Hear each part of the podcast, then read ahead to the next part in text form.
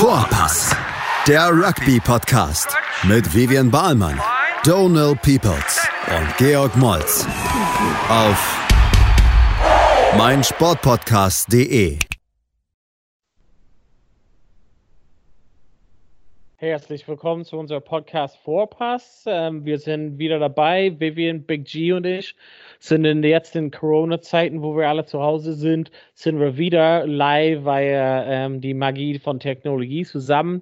Obwohl wir nicht in einem Raum sind, glaube ich mal, dass ein rege Diskussion zustande kommen wird. Und da es halt momentan gar keinen Sport live gibt, wollen wir, wie versprochen, über ein paar Highlights aus den vergangenen Jahren sprechen. Also herzlich willkommen zu unserer Vorpass Spezial.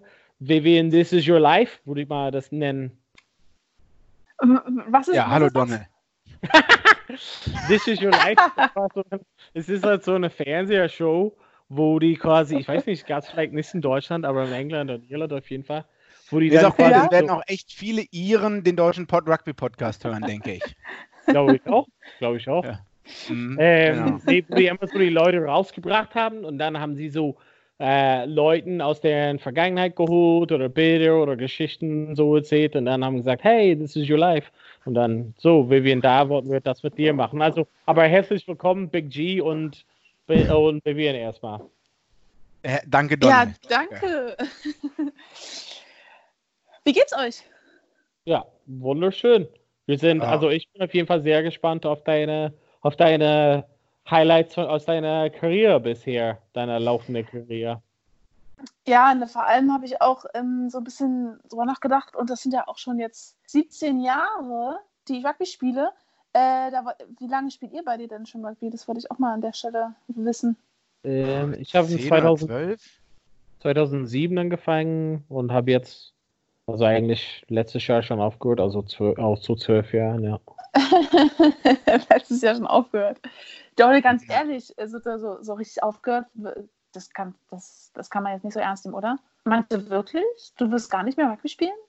Nee, also so aktiv nicht mehr, nee. Es hat mit meiner Verletzung die Gefahr so groß, dass irgendwas, das ernsthafter daraus kommt, sozusagen. Das macht Okay, der Nachwuchs, ja, oder? Ich frage mich schon, also ich hatte auf jeden Fall, ähm, habe auch so Kindermannschaften betreut und die Frauenmannschaften. Ich glaube, ich würde mich freuen, sobald das mit meinem Baby und so ein bisschen, bis sie ein bisschen größer wird und ein bisschen ähm, konstanter ist, unser Rhythmus, dann würde ich auf jeden Fall gerne wieder einsteigen bei auf der Trainerseite. Ja, ja, stimmt, das ist auch eine ganz coole Sache, ja. Hast du ja eh immer gemacht. Äh, George, wie lange spielst du denn dann schon? sozusagen? Auch 11, 12, 13 Jahre, würde ich sagen. Ja, Ja, genau. krass, Und ja. über 35, also ich habe schon das Angebot bekommen, Masters zu spielen. Also Masters ist ja Ü35. Äh, ja, ich glaube, es gibt in München so einen Old Boys Club oder so und auch woanders, ne? Ähm, aber ich glaube, da bin ich dann wirklich noch der Fitteste, ohne jetzt irgendwem zu nahe treten zu wollen. Trägst, du Ähm, dann, trägst du dann eine goldene Hose?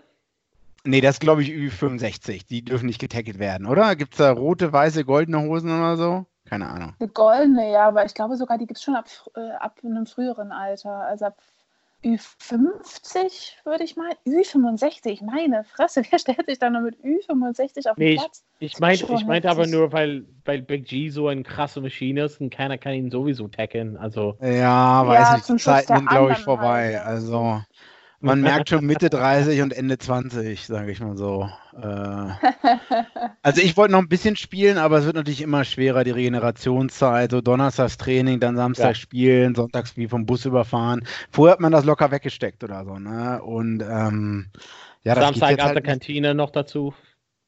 Ah, ja, oder auch die Busrückfahrt zurück, alle Leute wieder kistenweise Bier. Äh, aber alles Geil, responsible, ne? Also responsible geil. drinking ist ganz Also wichtig. ich- ja keine Das ist einfach richtig geil. Das könnte ich mir, das würde jetzt gut tun, ne? so ein Wochenende. Nee, auf gar keinen Fall. Also nach so einem Auswärtsspiel dann vier Stunden Busfahrt und dann irgendwie Pfeffi, Eierlikör, Wodka und vier Kisten Bier und ah, dann Geil, die Leute geil. alle halb nackt und so.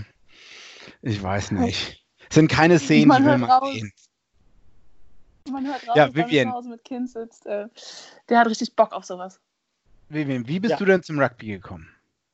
Weißensee, Ähm, 2000, die Jahrtausendwende, die Nullerjahre. Ja, 2003, Da warst ja. du. zarte 15. Elf Jahre alt. Elf Jahre. Elf Jahre. Und deine Mutter Zarte dachte, oh, die ist so aktiv, hyperaktiv, ich schicke die zum RK03.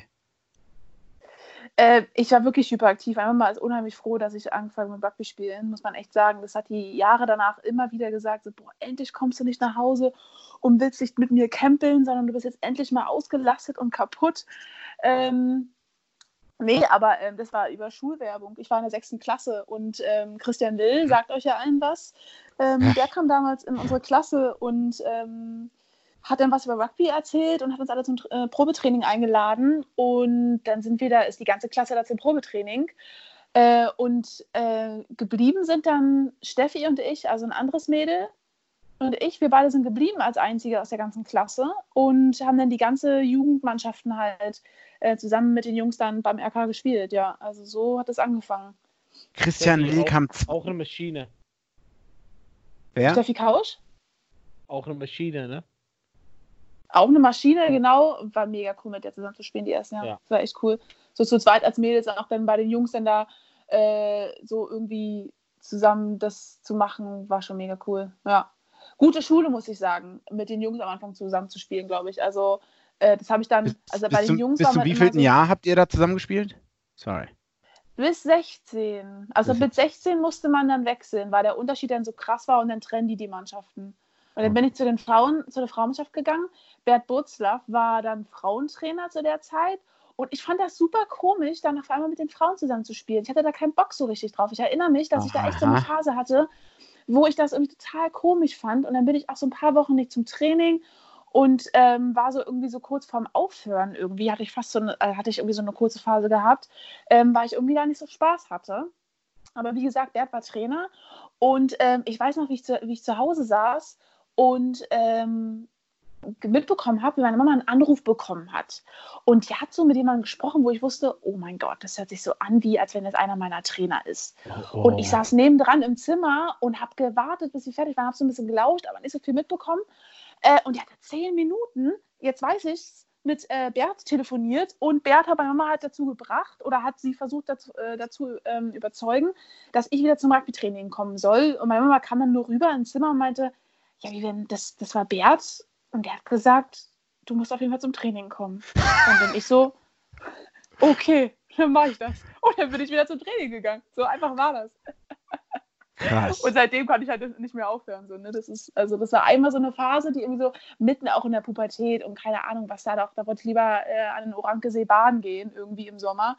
Ähm, und fand Training hat man für eine kurze Zeit doof, aber ähm, ja, das war genauso in dieser, in dieser Zeit, wo man dann zu den Frauen gewechselt ist. Ja.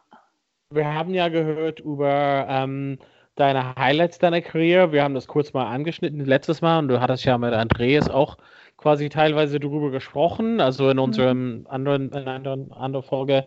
Ähm, wir haben aber eigentlich gesagt, dass äh, von uns äh, zu dritt bist du derjenige, der am meisten Erfahrung hast, auch dann weltweit, weil George und ich haben auch so Erfahrungen, aber irgendwie nicht so bunte, gemischte Sachen wie du. Und dann habe ich einfach gedacht, es wäre schon spannend zu sehen, was so richtig Highlights für dich waren in deiner Karriere. Natürlich, Mhm. ähm, indem du jetzt schon relativ lange dabei bist und ähm, ja, weltweit mit so vielen verschiedenen Leuten mitgemacht hast. Also Mhm. hast du dir so ein paar Gedanken gemacht, äh, was für dich wirklich in Erinnerung geblieben ist?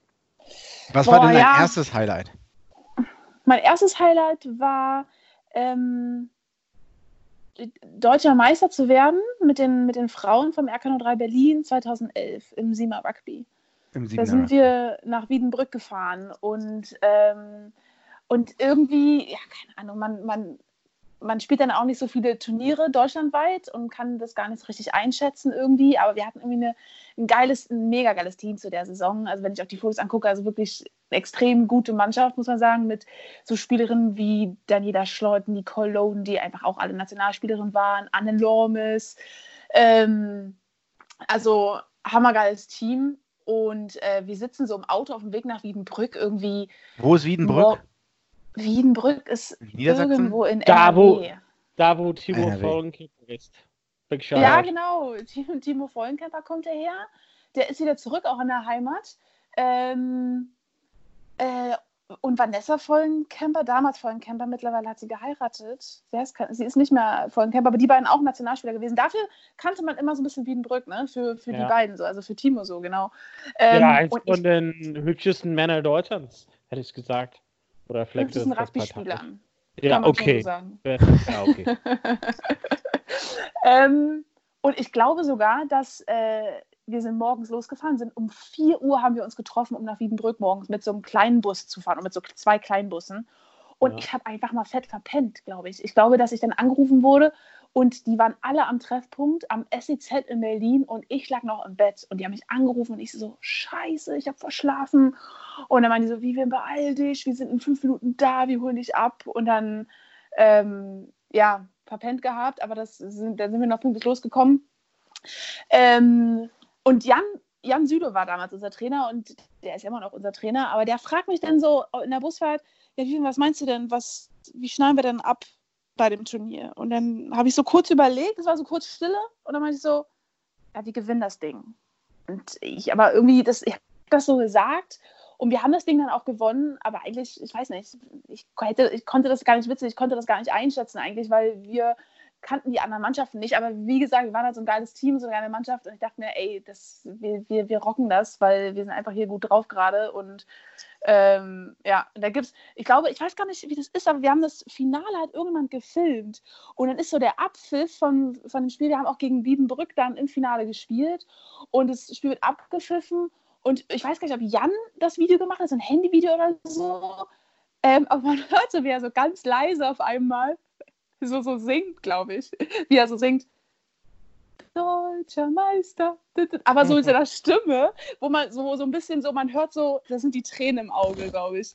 Also man so echt gerührt und man hört dann so, wie er das so singt. Ich glaube, wenn ich das richtig in Erinnerung habe, ist es so gewesen. Äh, aber ja, wir haben echt, wir sind da zurückgefahren nach Berlin. Ich weiß nicht aus welchem Grund, aber die Herrenspieler, ganz viele Herrenspieler waren in, im Stadion Buschallee und wir sind dahin und haben die ganze Nacht da gefeiert und gefühlt die ganze Woche gefeiert, dass sie deutscher Meister wurden. Also das war, das war ganz geil, ja. Erstes Highlight, kann man schon so sagen. Ja. Sehr, sehr geil. Wie war die Rückfahrt? Ähm, Kassen Bier, Kassen Pfeffi. Der Pfeffi schon, bestimmt eher dann so Sekt und sowas. Hugo, Hugo trinken wir Mädels. Wie alt immer. warst du da? Ähm, 19. 19, ja. Ja. Und da hast du genau. dann Durst, Durst geleckt? Wie sagt man? Nee, was hat man geleckt? Hast, war dir dann äh, klar, okay, ich kann jetzt hier was reißen, wenn ich, äh, wenn ich noch härter trainiere und mich richtig reinhänge? Ähm, das kam schon ein bisschen früher, muss ich sagen. Also, weil einfach bei uns beim RK, ähm, als ich noch kleiner war, war, war immer klar, da gibt es überall, so bei den Herren, in den Jugendmannschaften gibt es Nationalspieler.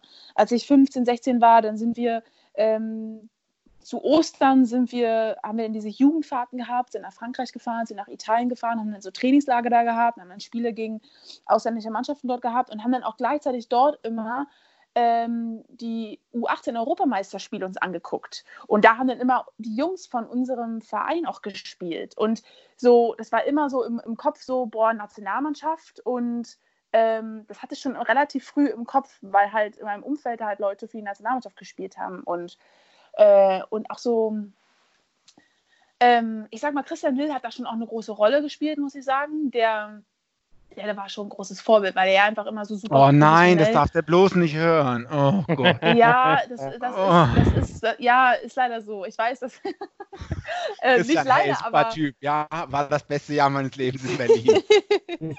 Ihr habt es auch in dem anderen George, aufstehen, schneller!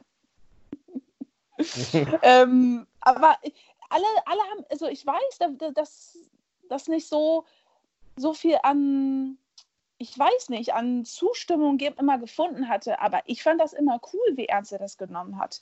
Und er ist ja auch irgendwie damit erfolgreich gewesen. Er ist ja mal ein fitter Typ so gewesen. Und ähm, oder? Also ist ja immer. Aber ich meine, er so? hat schon, er hat also er hat auf jeden Fall einen Anspruch an Leistung, weil er es einfach so vielleicht mal woanders gesehen hat und das war der Einfluss, was er halt reingebracht hat. Und ich glaube, das hat ähm, nicht nur für dich, sondern anderen äh, einfach so die, die Latte hochgelegt und da hast, hast du auf jeden Fall einen neuen Horizont dann bestimmt gesehen.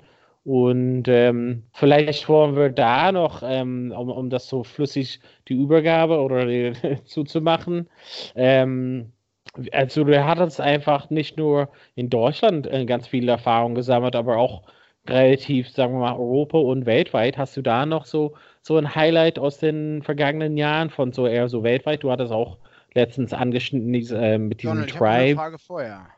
Okay, gerne. Darf ich die stellen? ja, das ist your life, Vivian. Alle Fragen. Äh, na, ich wollte mal wissen, wenn man so 19 ist, Rugby spielt, das ist 2011 und so, ähm, gab es da mal blöde Sprüche von irgendwelchen Jungs oder von irgendwelchen Leuten, so, ah, was willst du denn Rugby spielen oder so? Können Frauen überhaupt Rugby spielen? Also wenn man das so in einem Umfeld erzählt, wo man nicht mit Rugby-Spielern zusammen ist, dann war das in den frühen Jahren bei mir noch ganz extrem, so dass die Leute das erstens häufig noch gar, gar nicht kannten, die Sportart. Und dann mhm. wirklich, man sagt das und dann sieht man sofort, wie dann so ein Blick kommt, wie denn man so abgecheckt wird von oben bis unten und dann mhm.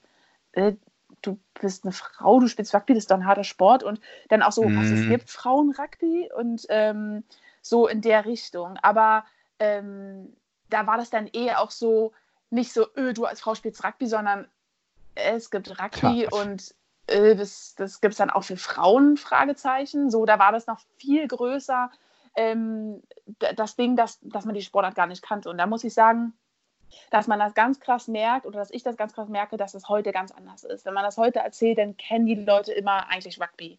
Also mhm. es wird mhm. manchmal noch so ein bisschen verwechselt mit American Football und so, aber ich Aber nicht so schlimm wie früher nicht so schlimm wie früher. Also man muss viel weniger muss ich überhaupt erst erklären, was Rugby ist. Das ist, das ja. ist echt ganz angenehm und das hat sich positiv entwickelt, muss ich sagen. Und sonst in unserem Umfeld im Rugby-Kreis und auch bei uns über den Her äh, im Verein muss ich sagen, dass unser Verein ja echt immer ähm, eigentlich ganz, ganz cool drauf ist, was das angeht. Also wir als Frauenmannschaft sind halt auch seit Jahren unheimlich erfolgreich, kann man so sagen. Es gab so eine, so eine Strecke von fünf, sechs Jahren, wo wir ähm, unsere Liga immer als ähm, Sieger beendet haben, wo wir, wo wir keine Spiele verloren haben. Und deswegen haben wir uns echt ein gutes Ansehen bei uns im Verein auf jeden Fall erarbeitet. Und mhm. äh, wir haben immer, der Bert hat uns trainiert, Jan trainiert uns seit Jahren. Und ich finde, das sind so Sachen, ähm, das haben andere Vereine nicht. Da müssen die Frauen sich selber trainieren und äh, dass wir das haben, das ist schon ganz, also das ist schon ganz cool. Also es ist nicht immer einfach, man muss auch viel kämpfen, auch bei uns im Verein auch, ähm, dass man gewisse Sachen, dass man einen Anspruch kriegt auf, ich sag mal, dass wir auch was Trainingsplätze angeht, und, mhm. weißt du, so Sachen. Aber so grundsätzlich muss ich sagen, okay. ähm, geht es uns da, glaube ich, ganz gut bei uns im Verein, ja. Ähm, oh. Bevor wir weitermachen, wollen wir erstmal kurz Pause machen, bevor wir ins zweiten Teil gehen? Ja, auf jeden Fall. Jetzt wäre Zeit für eine kurze Pause und dann gucken wir mal auf die internationale Erfolge von Vivian in Teil 2 gleich.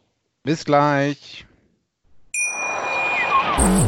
Wieder live von Ihrem Toyota-Partner mit diesem Leasing-Auftakt. Der neue Toyota Jahreshybrid. Ab 179 Euro im Monat. Ohne Anzahlung. Seine Sicherheitsassistenten laufen mit. Und ja, ab ins Netz mit voller Konnektivität. Auch am Start die Toyota Team Deutschland Sondermodelle. Ohne Anzahlung geht's in die nächste Runde. Jetzt los sprinten zu Ihrem Toyota-Partner. Ja, willkommen zurück. Teil 2 von unserem This is Your Life Podcast mit Vivian bei unserem Podcast Vorpass. Ähm, Vivian, uh. im ersten Teil haben wir eher so angeschaut, was seine ähm, lokale bzw. deutschlandweite ähm, Fokus war oder Erfolge war, äh, waren. Ähm, du bist ja aber schon ein bisschen rumgekommen weltweit. Ähm, du warst ja in Australien und Amerika. Vielleicht hast du da so ein, zwei Geschichten, so aus deiner weltweiten Erfahrung. Du hast letztes Mal auch angeschnitten mit Tribes, diese ähm, Auswahlmannschaft und so. Hast du da vielleicht so ein paar coole Stories für uns aus deinem Live? Donald, ey, das sind so viele Stories, also jetzt auch ohne, dass ich das übertrieben sage, aber ähm, oh, wenn ich so drüber nachdenke, denke ich mir manchmal, boah, du hast echt viel Rugby gespielt, also irgendwie ja. an so vielen Orten und ähm, natürlich Tribe war ein Riesending. Ich habe einmal eine Spring Season in Australien gespielt, die ganze ähm, Ostküste lang. Jeder, in jeder Stadt gibt es dann ein Turnier, das, hat man, das haben wir dann komplett mitgenommen, das war natürlich geil. Danach habe ich letztes Mal erzählt, ähm, einmal ein Trainingslager in, in, in, in, Irland gemacht mit äh, Tribe Sevens, haben dann in Dublin gegen die irische Nationalmannschaft da gespielt gehabt, so ein Trainingsmatch, das war ganz cool. Und dann im Anschluss eine Woche später Dubai Sevens, das war diese ganze Geschichte. Ähm, aber ich sag mal so europaweit, was natürlich, das, das habe ich jetzt im, im Vorfeld, habe ich das gar nicht so auf dem Schirm gehabt, aber ein Riesenhighlight war natürlich, dass wir mit dem RK 03 ähm, auch immer auf so internationalen Turnieren versuchen, ähm, auch mitzumachen. Also wir suchen, haben uns in den letzten Jahren immer so im Sommer ein großes Turnier gesucht, wo man dann mal ähm, auf einem größeren Parkett irgendwie ähm, Spielerfahrung sammelt. Und da haben wir einmal die als Clubmannschaft die norwegische Nationalmannschaft geschlagen. Ähm, das war natürlich dann so als für uns als Mannschaft ein Riesending. Also das war, das war echt hammergeil. In, in Frankreich haben wir es bei Stanislas Sevens haben wir eine norwegische Nationalmannschaft geschlagen. Ähm, und wir haben noch eine Nationalmannschaft geschlagen. Ich, boah, Jan bringt mich um, wenn, wenn mir das jetzt nicht einfällt. Aber, Ach, der hat das ähm, auch schon wieder vergessen. nee, auf gar keinen Fall hat er das vergessen. Der Boah, hört sich irgendwie zu eh nicht. nee, aber das sind natürlich so, so Momente, die man mit der Mannschaft äh, erlebt, mit der man irgendwie seit Jahren dann irgendwie so zusammen ist. Und das ist halt so krass, weil irgendwie war natürlich mit so vielen verschiedenen Mannschaften weltweit unterwegs, aber dann hast du halt wirklich dieser Anker, ist halt wirklich schon wieder RK3 Berlin. Und Ja, im Sommer spielt man dann mit denen auch die großen Turniere. Äh, Donne, wir haben zusammen so viele Turniere auch erlebt, als du uns trainiert hast. Also ähm, ja, das, also das, das ist dann schon krass. Ähm, Wa- Was ist dir so aufgefallen? Weil Big G und ich haben letztens so ein bisschen angeschnitten, dass wir natürlich in Australien gespielt haben und, und mir war natürlich in den sechs Monaten, wo ich da war, aufgefallen, so ein bisschen anderen Stil, wie die halt gespielt haben oder Kultur. Ist dir da was aufgefallen? Du warst ja in Amerika oder Dubai oder Australien oder überall. Ist dir was aufgefallen, dass es halt irgendwie, also der Kultur wie Rugby gelebt oder gespielt wird, ist es halt anders wie hier in Deutschland? Ist es dir aufgefallen vielleicht? Ähm, ähm, ja, es gibt schon so Unterschiede. Also ähm, in, Austra in Australien so das Sima Rugby, das, das wird schon nochmal ganz anders gespielt, als wir das jetzt hier machen, weil die einfach bessere Skills haben. Die ganzen Frauenspielerinnen kommen meist aus dem Touch Rugby. Die haben alle einen 50 Meter langen Pass so ungefähr und haben einfach Ja. eine unfassbare Fitness. Ähm, dadurch ist es dann natürlich ein viel kontaktärmeres Spiel als jetzt unsere Sima-Liga in Deutschland. Ähm, es gab ein Turnier, was ich in den USA gespielt habe, mit, den- mit vielen Amerikanerinnen, also die New York Sevens. Ähm, das war dann auch wieder ein bisschen kontaktreicher, weil die auch alle hauptsächlich 15er Rugby spielen. Und genauso ist es in, in England.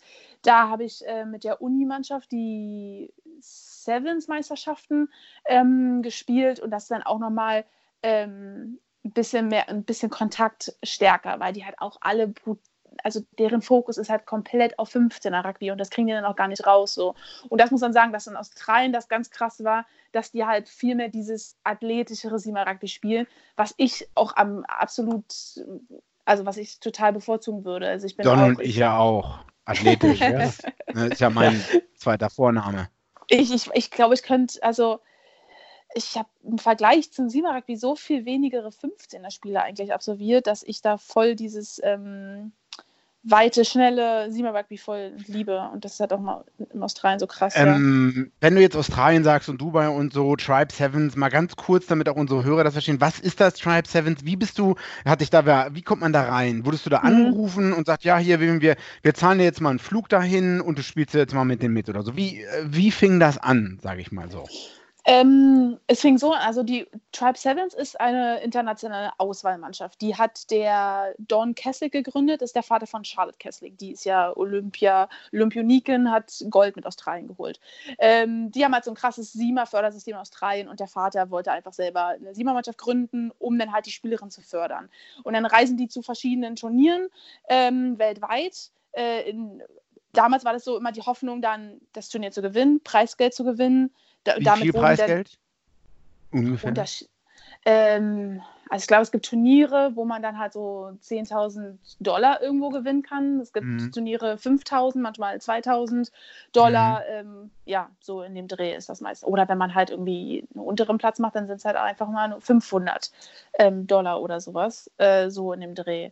Ähm, deswegen war das immer sehr, sehr leistungsorientiert, weil wir wussten so, ähm, wir wollen halt irgendwie was zurückgeben dafür, dass halt wir viel bezahlt bekommen und dann will man natürlich dann irgendwie gewinnen und dieses Preisgeld gewinnen. So, ähm, das habe ich auch so, so, so in der Art und Weise überhaupt nur mit Tribe Sevens erlebt, dass die da halt schon so das war immer super lustig mit denen. Das, hatte, das war die beste Zeit überhaupt, aber es war schon sehr leistungsorientiert. Aber ich fand das halt auch cool und wir alle fanden das cool. Wir waren alle waren so, okay, wir dürfen hier spielen, wir sind eine nominierte Mannschaft und da will man natürlich dann auch abliefern. Ähm, aber ja, soll ich nochmal einmal sagen, wie das so, wie ich da Ja, du warst die einzige Deutsche da, oder? Wie sind, haben die dich angerufen oder auf Facebook angeschrieben oder auf Insta oder, oder hat dich der Nationaltrainer TikTok. angesprochen? Ähm, die hatten die deutsche Nationalmannschaft kontaktiert, weil die in Europa eine Tour gemacht haben, haben in Frankreich ein paar Turniere gespielt und in England. Und, ähm, und diese Nachricht ging dann auch ähm, ging dann bei uns rum, hat die Nationaltrainerin uns weitergeleitet. Aber wir hatten selber unseren eigenen deutschen Spielbetrieb mit, also oder den internationalen Spielbetrieb mit der deutschen Nationalmannschaft. Und die Nationaltrainerin wollte damals keine Spielerin abstellen, so an die Tribe Sevens. Ähm, ah. Ich kam aber gerade aus einer super langen Verletzung. Ich, hatte mein, ich kam in die Sportfördergruppe der Bundeswehr, auch nochmal eine Geschichte, ähm, und hatte, mich, hatte mir beim zweiten Training mit der, mit der Nationalmannschaft einen Fuß gebrochen und war dann irgendwie fast zwei Jahre raus, habe fast zwei Jahre kein Rugby gespielt. Und auf einmal kam halt diese Nachricht, dass die Tribe Sevens Leute Spielerinnen suchen. Und ähm, dann ist mein, hat mein Vertrag aufgehört mit, äh, mit der Bundeswehr nach zwei Jahren. Und dann habe ich die Tribe Sevens nochmal kontaktiert und meinte, ey, ihr habt doch die Spielerin gesucht. Ähm, ich war jetzt zwei Jahre, war ich jetzt professionelle Spielerin ähm, und unsere Saison ist gerade vorbei und ähm, ich habe Zeit und kann spielen, so ungefähr. Und da meinten die, ja, wir sind jetzt zurück wieder in Australien, aber komm doch rum ähm, und spiel mit uns die Spring Season. So lief das. Und dann habe ich einen Flug gebucht. Nicht schlecht. Und ähm, nach Brisbane und habe dann dort komplett drei Monate halt mit denen so bei denen zu Hause gelebt, bei Dawn Kesslick und Charlotte Kesslick zusammen. Und die haben halt komplett, sage ich mal, diese drei Monate finanziert, plus die ganzen Flüge innerhalb Australien. Ich habe nur den Hin- und Rückflug damals zahlen müssen, was halt echt eine coole Sache war und habe dann da äh, mit denen gespielt. Und äh, wenn du dann natürlich dann einmal in dem Team mit drin bist, dann wurde ich halt, dann die nächsten Sommer waren die dann in Europa unterwegs und dann war ich dann wieder mit dem Team dabei in Europa. Ja, da haben wir in Europa ein paar Turniere zusammen gespielt, ja. Und ähm, wir haben ein Turnier in London äh, gespielt, das haben wir dann auch gewonnen. Das war irgendwie, das war ähm, London Social, Social Rugby Sevens. Ähm, und wir haben sechs Spiele am Tag gemacht, haben das Turnier gewonnen. Ähm, und da hatte eine Trainerin aus England die Tribe Sevens ähm, an dem Tag sozusagen trainiert. Also nicht nur die Spieler kommen immer so international dazu, sondern auch die Trainer ganz oft. Und die Trainerin, ähm, Emily Ryle, die hatte dann ähm, mich kontaktiert nach dem, Turnier, nach dem Turnier und meinte, ey, du bist in Deutschland, hast, hast du nicht Bock, irgendwie nach England zu kommen und hier irgendwie zu studieren für ein Jahr und für die Tiger, ähm, Cheltenham Tigers zu spielen? Und das habe ich dann angenommen, dieses Angebot, und war dann daraufhin ein Jahr in England, habe für die Cheltenham Tigers gespielt. Wo liegt Cheltenham? Cheltenham liegt so zweieinhalb Stunden nördlich von London, zwischen ähm, Birmingham und Bristol. Zwischen Birmingham und Bristol. Ja. Und also das, das, war, das war auf jeden Fall eine geile Zeit, aber um da tiefer einzusteigen, muss man eine kurze Unterbrechung machen, so eine kurze Werbepause. Und dann, weil es so spannend ist, glaube ich mal, das geht dann in Teil 3 weiter. Also bleibt dabei. Eins. Ja, willkommen zurück, Teil 3 von äh, unserem Podcast als Special mit Vivian zusammen. Ähm, Vivian, wir haben jetzt so ein paar Stories über dich gehört. Ähm, jetzt sind wir quasi in deiner Laufbahn ähm, ungefähr bei so 2015, würde ich sagen. Du wurdest halt eingeladen, in England zu spielen. Ähm, und ähm, Big G wollte auch so ein bisschen wissen, hat er auch ein bisschen am Anfang angeschnitten. Ähm, was sind so witzige Stories, die da rausgekommen sind? Und ich glaube mal, in England hast du bestimmt auch ein paar witzige Sachen erlebt. Oh, England war auf jeden Fall eine crazy Zeit. Also muss ich echt sagen, weil ja auch das ganze Unileben ähm, hier nochmal so ein ganz eigenes ist, was viel krasser ist als irgendwie in Deutschland. Ähm, genau, ich habe dann für Cheltenham Tigers gespielt und dann äh, haben die halt auch eine mega coole Uni in, in Cheltenham Gloucester in der Gegend, habe dann auch für das Uni-Team gespielt und es war dann wirklich immer so, ähm, jeden Tag eigentlich Rugby-Training, morgens dann auch mit der Uni Krafttraining gehabt, ähm, mittwochs immer mit der Unimannschaft ähm, gespielt und Samstag mit den Cheltenham Tigers Rugby gespielt. Also die Uni spielte mal unterhalb der Woche. Ähm, es war auf jeden Fall eine knackige Zeit. Und dann natürlich immer Mittwochabends nach dem Spiel fährst wieder nach Hause oh, ja. und dann halt fett ähm, ähm, wie, äh, Mittwoch Sports Night. Donald, Oh, du warst yes. einmal mit dabei. Du warst ja auch einmal Yes, hier, yes, hast dich besucht. Und ähm, es ist immer ein Big Dress-Up. Also es gibt immer ein, ein Thema und die ganze Mannschaft muss sich so verkleiden. Und das war für mich so der krankeste Kulturschock, weil ähm, ja, die ganze Mannschaft trifft sich dann. Jeder hat dann so einen Trichter vor der Nase ähm, mit Bier. Oh und dann gibt es halt so Spiele, so richtig Hardcore-Trinkspiele, die man dann machen muss. Ähm, und es war dann halt natürlich so, dass ich halt überhaupt gar keine Spiele kannte und dann halt irgendwie die ersten Wochen halt wirklich jeden Mittwoch komplett abgeführt wurde von der ganzen Mannschaft. Mit der, so nach und nach, wo habe ich dann die Spiele gerafft und so. Ähm, aber das ist natürlich so, da musst du dann durch. So, die, jeder, der irgendwie die, ähm, das erste Jahr in der Uni hat, muss da durch. Für mich war nochmal doppelt schwieriger, weil dann auch wieder andere Sprache und so und voll viele Sachen verstehst du nicht und dann ähm, aber das war krass. Da kann man auch, das, das, das kann man auch gar nicht im Detail genau erklären. Das muss man auch irgendwie so erlebt haben. Und das sind dann auch so interne Sachen, die, weiß ich nicht, man freut sich, dass die dann auch so ähm, intern so zelebriert werden. Aber ähm, Dass da keine dann- Fotos auf Insta gibt. Ja, das auf hätte. gar keinen ja. Fall. Das, Prince Harry auch, hätte das sich ausgewünscht, bestimmt. Da gab es dann in unserer Mannschaft auch ähm, Spielerinnen, die dann, ähm, so Sarah Byrne, die spielt heute für England, die war immer ganz krass, so Leute, keine Fotos, keine Fotos und so. Also das war schon immer echt ein bisschen serious. Millie Wood hat auch für die Sima ähm, englische Nationalmannschaft gespielt oder spielt auch noch und ähm, das war schon krass. Die musste mal krass aufpassen, dass dann irgendwie nichts auf Instagram landet. Ähm, aber wenn dann so die ganze Mannschaft auf einmal in so Army-Outfits ist oder in eine Oh, Nacht, ja. das war ganz Mhm. cool, ähm, haben wir dann eine German Night gemacht und alle waren so in deutschen Klamotten ähm, angezogen und so. Die sind dann auch wirklich, die nehmen das so ernst, ne? Die gehen los und kaufen sich Zeug und äh, jeder hat dann irgendwie so ein kariertes Shirt an und irgendeine Lederhose von weiß ich woher die die auskramen. Ähm, und sieht dann alle aus, sieht, man sieht dann aus wie das Oktoberfest. Plötzlich so Mittwochabend in Cheltenham, ähm, kleines Oktoberfest. Ähm, aber das waren so, ja, Ja. krasse, krasse Geschichten. Eine Sache, die richtig lustig ist, ähm, eine Spielerin von uns, kann ich jetzt auch nicht sagen, wer, weil ich glaube, sie hat das auch ihren Eltern nicht erzählt, aber sie hat sich, sie wurde, ähm, eine Spielerin von uns wurde ähm, Spielerin des Spiels, als die Mannschaft in Twickenham ähm, so das große Endspiel der ähm, Uniliga hatte. Die haben das Finale, also ein Jahr bevor ich nach England gegangen bin, haben die dann das Finale der Unimannschaften in Twickenham ausgespielt. Sie wurde Spielerin des, des Spiels und hat sich diesen Titel, Spielerin des Turniers 2014, auf ihren Hintern tätowieren lassen. Also das sah aus, dieses, dieses Tattoo, So, hat die das betrunken gemacht oder nüchtern? Nee, nüchtern. Das, das Ah. ist die ganz stolz, da ist sie ganz stolz drauf. In der Kabine, wenn die duschen geht, sieht man halt diesen Titel. Ähm, Player of the, of, the, of the Match 2014, Twickenham, Bucks Final. Ähm, das, Das, das ist echt viel. Hintern Es ist halt quasi ein Pobacke oder beides. Oder es ist Es ist so eher so ein quadratisches Format sozusagen auf einer Probacke, ja. krass. ja. Nötig. Auf jeden Fall. Und quasi die, die, ähm, da hast du auch dann 15er gespielt, ne? In England? Ja, es war komplett 15er. Ähm, Wie war für dich, wie war, wie war für dich quasi die Umstellung? Weil natürlich in Deutschland hast du eher den Fokus quasi auf Siebener gehabt und dann plötzlich also stellt halt alles um auf also Mhm. quasi hauptsächlich 15. Wie war das für dich?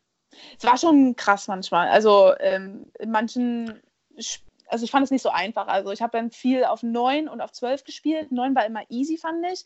Ähm, das ist, und ich habe ich hab das geliebt, aber es war für mich immer, jedes Spiel war schon eine neue Herausforderung und ich war dann nicht so abgeklärt wie die anderen, glaube ich. Aber Ja. ich war trotzdem eigentlich meistens in der Startaufstellung.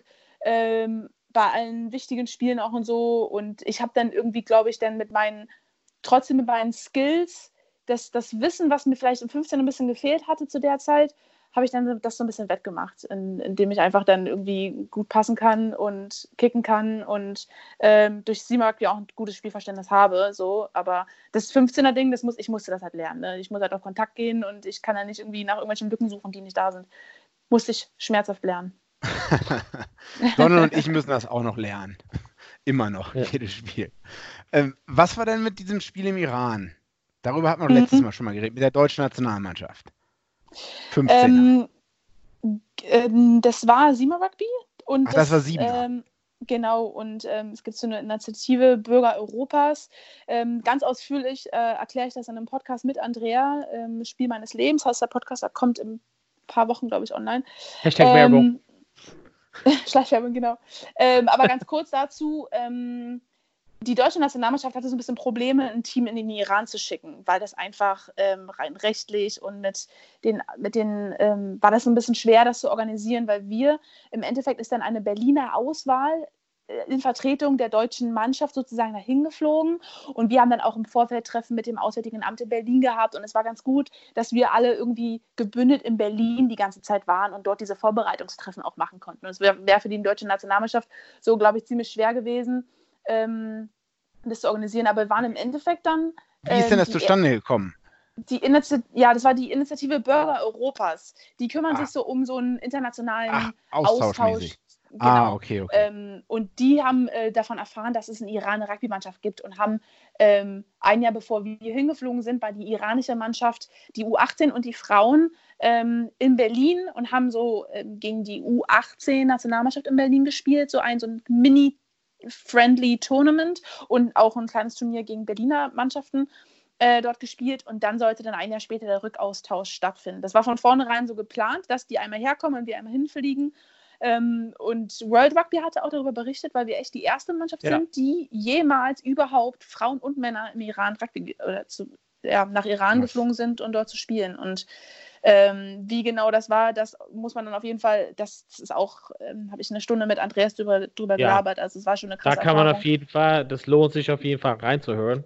Ähm, vielleicht wollen wir halt noch für, für heute einfach mal so auf ein, zu einer Zusammenfassung kommen. Also Big G hatte auch so Frage wegen ähm, Gab es auch so Punkte, wo du dran gezweifelt hast? Also wir wollen halt nicht mit einem Lowlight aufhören, aber vielleicht das kurz anschneiden und dann können mhm. wir aufhören mit einem, einem Höhepunkt. Aber gab es halt so ein paar Sachen, ähm, die nicht so gelaufen sind? Du hast ja vorher erwähnt, ähm, ein, zwei Verletzungen, wo du halt so ein, zwei Jahren insgesamt irgendwie so gelitten hast? Ähm, Gab es irgendwas, worauf du verzichten musstest? Oder war, war dein Leben irgendwie beeinträchtigt, indem du halt, keine Ahnung, mit Krücken rumgelaufen bist oder dein Job irgendwie beeinträchtigt wurde? Ähm, also im Großen, also ja, also diese Verletzung, ähm, die ich hatte zu Beginn der Sportsoldatenzeit, das war halt auf jeden Fall bitter, weil ich habe den Fuß gebrochen und war quasi echt anderthalb Jahre raus.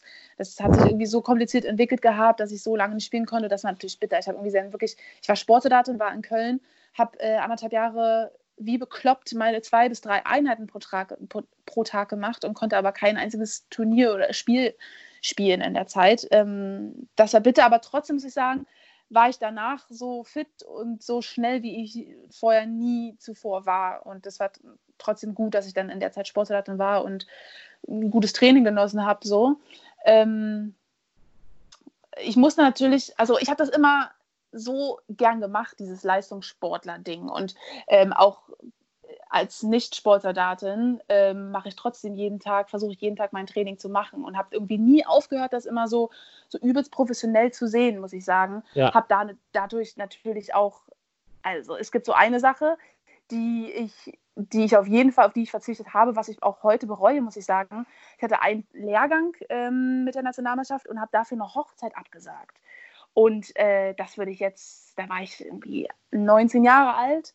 Ähm, Falk Duwe hatte auch zu der Zeit einen Lehrgang und wir beide haben die gleiche Hochzeit abgesagt von äh, guten Freunden von, ich habe sie schon erwähnt, Nicole Loden hat Mark äh, Loden geheiratet. Äh, und diese Hochzeit habe ich abgesagt für einen Lehrgang und äh, das bereue ich schon, muss ich sagen. Das sind so Sachen, das würde ich heute nicht mehr machen. Ähm, ich habe zum Beispiel jahrelang als, als Jugendliche kein Ostern zu Hause verbracht, weil ich immer einen Lehrgang hatte zu, der, zu den freien Tagen. Also ich habe schon wenig also viel auf Familie und äh, sowas verzichten müssen. Ich habe auf jeden Fall ein schlechteres Abitur gemacht, weil ich alle meine Wochenenden für Lehrgänge in Heidelberg, Heidelberg verbracht Sondern habe. Und ich habe gar kein Abitur. ja, das stimmt. Da okay. ähm, ja, das sind so Sachen, ja. Ähm, ja, das, ich verzichten das, musste. Ja, klar, das aber, hat beeinträchtigt, ne? Bis aber auf die Hochzeit, muss ich sagen, würde ich auch nichts anderes machen. Also ich habe im ja. Großen und Ganzen ähm, hat mir das Rugby schon gut getan. Also auch abseits des Sports. Also was ich daraus mitgenommen habe, so für mich menschlich, was ich für Leute getroffen habe, was man für Erfahrungen gemacht hat, das will ich auf gar keinen Fall missen, ja. Wir wollen ja mit, mit einem Höhepunkt aufhören und du hattest schon ganz viele Höhepunkte hat jetzt extrem viel ähm, uns äh, mitgeteilt oder erzählt. Ähm, hast du irgendwas noch, womit wir halt gut aufhören könnten? Also was du halt noch uns sagen willst oder was du halt bisher gesagt hast? Ähm, ich glaube, ich habe jetzt so. Also grundsätzlich muss ich sagen, das habe ich gerade schon gesagt, es hört sich auch so ekelhaft cheesy an, ne? Aber dass ich so Rugby gespielt, dass ich überhaupt damit angefangen habe, ist das in so vielen Dingen so das Beste, was ich machen konnte. Weil, ähm, ich weiß nicht, also ich kann jetzt hier nicht mein ganzes Leben erzählen, will ich auch gar nicht, aber es hat mir in so vielen Dingen, habe ich da so viel dra draus mitgenommen und vielleicht ist es auch einfach so dieses, man könnte sagen, es ist so dieses ähm, Mannschaftssport-Ding, wo man halt so viel draus sieht. Ich meine, ihr habt es beide letzte Woche oder bei der letzten Ausgabe erzählt, was ihr so aus dieser Zeit mitgenommen habt, als ihr in Australien gespielt habt. Das ist halt so ein krasser, familiärer Mannschaftssport, ähm, ja. der einfach, einfach für sich spricht und weswegen wir das halt so lieben. Ähm, vielleicht ein Spiel, was ich halt nochmal rauspicken würde, ist ähm, das erste Spiel, was ich für die 15er Nationalmannschaft gemacht habe ähm, weil das bei uns im Stadion Buscherlee in Berlin stattgefunden hat. Und da war ich, als ich das gehört habe, dass ich dass das so stattfindet, dass das äh, Spiel in Berlin stattfindet, ähm, auf dem Platz, wo ich angefangen habe, Rugby zu spielen, ja. war, natürlich, war natürlich ein mega Highlight für mich. Also ähm, ich habe in dem Spiel einen Versuch gelegt, also besser hätte alles nicht kommen können. Das war schon einer meiner absoluten Highlights. So die ganzen, so Jan war da, meine Mama war da und ja, das ich war da. cool. Warst du auch da? Ja. ja, cool. Also ich fand da auf jeden Fall natürlich ähm, vielen Dank auf jeden Fall für deine für deine Zeit und deine Worte. Natürlich ähm, hast du extrem viel erzählt und wir, wir durften extrem viele Fragen stellen. Ich glaube, wir hätten auf jeden Fall noch fünf Stunden verbringen können, aber wir haben versucht, auf jeden Fall so kompakt wie möglich zu schaffen. Ähm, ja, ich habe es auch, auch versucht. Das große Danke auf jeden Fall ausrichten. Ja, danke. Wie bitte? Auch von mir. Ja, danke, gerne, danke, gerne. sagt Donald. Ey, cool, cool, dass wir das machen konnten. Ähm, ich erzähle auch gerne davon. Vielleicht hat man es mitbekommen. Ähm, ja, nee, also, ja, fand ich cool. Ja. Gerne. Cool. Also, Vivian, das war, auf jeden Fall, das war auf jeden Fall dein Leben im Rugby bisher. Die Geschichte geht aber weiter. So knapp, eine Stunde. Ja, genau. Das war alles, das war alles deine letzten 17 Jahren in einer Stunde. Big G? Ja, bisher geht meine Geschichte noch weiter, ja. Donald, ich habe noch nicht aufgehört mit Spielen. Big G, ich habe keine Fragen mehr. Äh, nee, ich, vielleicht schaffe ich es jetzt mal, die Folge zu hochzuladen, bevor eine Woche ähm, vergeht oder so. Das wäre schon ein Erfolg für mich. Ich denke gerade schon weiter. Das musst du rausschneiden, Josh. ja, das muss Nee, nee, auf gar keinen Fall. auf jeden Fall. Vielen mich gefreut, Jungs. Ja, vielen lieben Dank für die, für die Zeit, Vivian. Vielen lieben Dank an euch fürs Zuhören und hoffentlich bis bald in der nächsten Ausgabe. Bis Tschüss. bald. Bis Ciao. dann. Tschüss. Wie viele Kaffees waren es heute schon? Kaffee spielt im Leben vieler eine sehr große Rolle. Und das nicht nur zu Hause oder im Café, sondern auch am Arbeitsplatz. Dafür gibt es Lavazza Professional. Kaffee am Arbeitsplatz, der genauso lecker schmeckt wie in eurem Lieblingscafé. Die perfekte Kaffeelösung für jede Art von Unternehmen. Klein, mittel, groß. Ihr habt auf jeden Fall einen Kaffee, der schmeckt. Die richtige Motivation für eure Arbeitstage. Alle Infos zu Lavazza Professional findet ihr auf lavazza-pro.de mit allen Kaffeelösungen für euer Büro. Wieder live von Ihrem Toyota-Partner mit diesem Leasing-Auftakt. Der neue Toyota Jahreshybrid. Ab 179 Euro im Monat. Ohne Anzahlung. Seine Sicherheitsassistenten laufen mit. Und ja, ab ins Netz mit voller Konnektivität. Auch am Start die Toyota Team Deutschland Sondermodelle. Ohne Anzahlung geht's in die nächste Runde. Jetzt los sprinten zu Ihrem Toyota-Partner. Vorpass. Der Rugby-Podcast. Mit Vivian Bahlmann, Donal Peoples und Georg Moltz auf meinsportpodcast.de. Ich habe mich natürlich schockverliebt, weil die war wirklich ganz, ganz klein. So begann die Mensch-Hund-Beziehung zwischen Christina und Tierschutzhund Frieda. Und wie es danach, nach dem ersten Moment der Verliebtheit, so weiterging und welche Klippen es danach zu umschiffen galt, das hört ihr in der neuen Ausgabe von Iswas Dog, dem Podcast für harmonische Mensch-Hund-Beziehungen. Iswas Dog? Mit Malte Asmus. Überall, wo es Podcasts gibt.